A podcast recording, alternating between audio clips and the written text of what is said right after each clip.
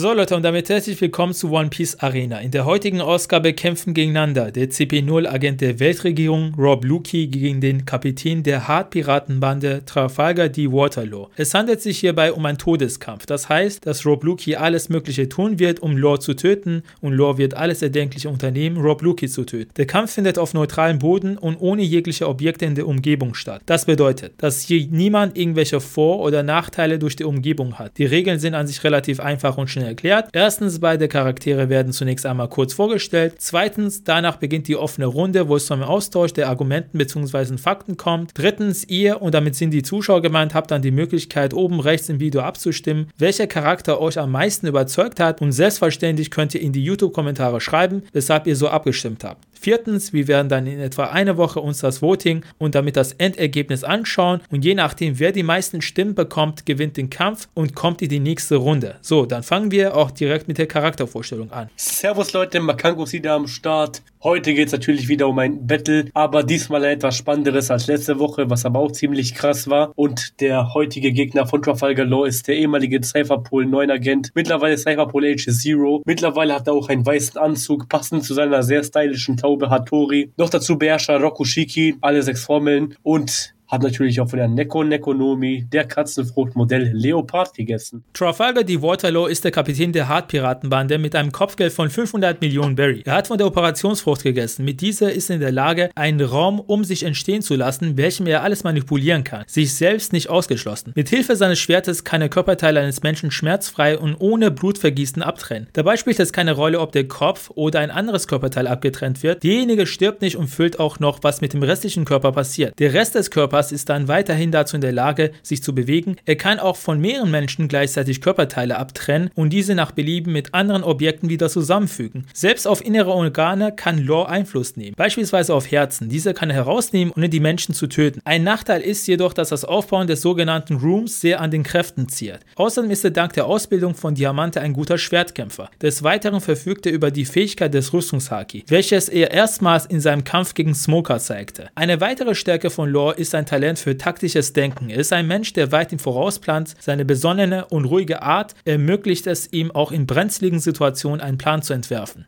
Natürlich muss man hier wirklich sagen, dass es ein echt ebenbürtiger Kampf ist. Der Kampf eigentlich eher für Luki ausgehen würde, wenn man jetzt an die Persönlichkeit denkt. Das bedeutet, Lord kann das Haki und die physische Kraft seines Gegners sehr gut umgehen, ist ein krasser Taktiker, könnte sein Herz rausnehmen, ihn zerschneiden oder seine Organe zertrümmern, beziehungsweise halt eher auseinandernehmen lassen. Aber Leute, jetzt mal Hand aufs Herz, damit Lord es nicht wegschneidet. Rob Luki ist ein sehr ernster Kämpfer, der eigentlich auf so Tricks nicht reinfällt. Da ist ein Typ vor ihm mit dem Namen Chirurg des Todes mit der Crazy Paramecia. Und ich weiß, im Kampf gegen Ruffy hat er sich oft auf Treffer eingelassen, aber bei Ruffy war es einfach ein physischer Kampf. Bei Law weiß er, dass er Techniken hat und sein Ruf eilt ihn auch voraus mit 500 Millionen Berry und deshalb denke ich, dass Rob Luki sich nicht treffen lassen würde und Law das Leben ziemlich schwer machen würde. Klar, Law hält viel aus, aber der Room zählt auch an seinen Grenzen und Rob Luki hält noch mehr aus als er. Das heißt, würde Law es hinbekommen, sein Herz rauszunehmen wie bei Vergo, wäre es eigentlich relativ einfach. Aber Law hat es bei Vergo auch nur hingekriegt, weil Vergo einfach sehr überheblich war und Law schneller war als Vergo in dem Moment. Bei Lugi gestaltet sich das ein bisschen schwieriger. Er kann zum Beispiel mit Kami im Wind gleiten und den Attacken ausweichen, mit Sodo ausweichen. Er kann sogar Sodo und Geppo kombinieren, quasi den Moonwalk und die Rasur. Hat damit ein unglaubliches Tempo und mit seiner physischen Kraft durch die Neko Nekonomi ist er sowieso um ein Vielfaches stärker als Lore. Lore kann einfach nicht genug einstecken, um lange gegen ihn zu bestehen. Er muss es sehr schnell beenden mit einer seiner besten Attacken oder er wird sehr schnell krepieren, wie gegen Doflamingo. Und bei Rob Luke ist es ähnlich wie bei dem Kampf mit Ruffy, nur dass Rob Luke viel intelligenter ist und relativ schnell besiegen. Denn Lore hält eigentlich schon gut aus, aber irgendwann kann er nicht mehr kämpfen und liegt nur auf dem Boden rum. Und weshalb mein Fazit hier auf jeden Fall zugunsten von dem guten Rob Luki geht, stimme ich hier auch für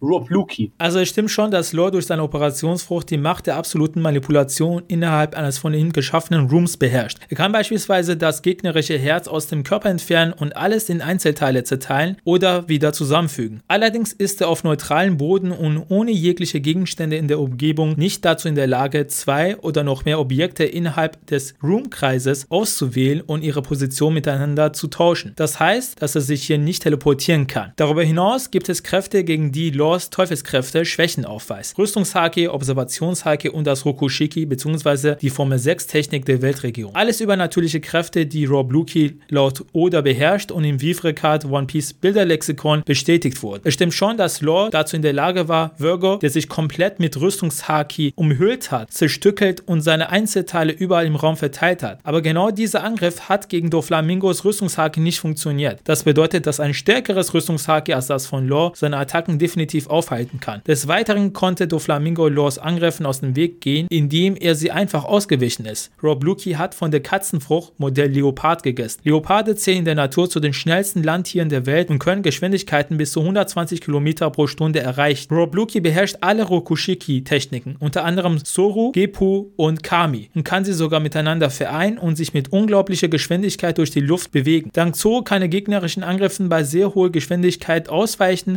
und auch mit höherer Geschwindigkeit angreifen. Dank Gepu kann er vom Boden abspringen und der Luft von einer Seite zur anderen springen, um so länger in der Luft zu bleiben. Dank Kami kann er sich wie ein Stück Papier durch die Luftströme bewegen und gegnerischen Angriffen optimal ausweichen, ohne sich groß anstrengen zu müssen. Darüber hinaus ist Rob Luki durch das Observationshaki potenziell dazu in der Lage, den nächsten Schritt des Gegners zu erahnen und im Voraus zu reagieren. Dadurch ist er noch reaktionsschneller als ohnehin. All diese Aspekte und Fakten sprechen deutlich für Rob Luki. Die einzige Möglichkeit, wie Law diesen Kampf gewinnen kann, ist, wenn er es schafft, Rob Luki mit der Attacke Gamma Knife zu treffen. Gamma Knife ist eine Attacke von Law, wobei er eine Art Klinge oder Messer aus Energie erschafft, welche er seinem Gegner in den Körper rammt. Dadurch werden alle inneren Organe von innen heraus zersetzt und zerstört, ohne dass dies von außen sichtbar wird. Und da diese Attacke auf einer Energie basiert, kann sie nicht einmal durch das gegnerische Rüstungshake gestoppt werden. Es gibt einen Unterschied zwischen Materie und Energie. Energie kann fließen, Materie nicht. Gegen Doflamingo hat diese Attacke allerdings nicht funktioniert, weil er sich mit Hilfe seiner Fahrtenteufelsskräfte wieder zusammenflicken konnte. Rob Luki hingegen hat diese Fähigkeit nicht und kann sich dementsprechend logischerweise auch nicht heilen. Doch ob Blor es tatsächlich schafft, Rob Luki damit zu treffen, ohne dass er diesen Angriff vorher mit Hilfe seines Observationshakis oder Rokushikis ausweicht, ist eher unwahrscheinlich. Dementsprechend gehe ich tendenziell davon aus, dass Rob Luki diesen Kampf gewinnen wird. Jo, also wie gesagt, Lore kann gewinnen. Also er hat das Nötige, was man braucht, aber Rob Luki ist halt ein Typ, der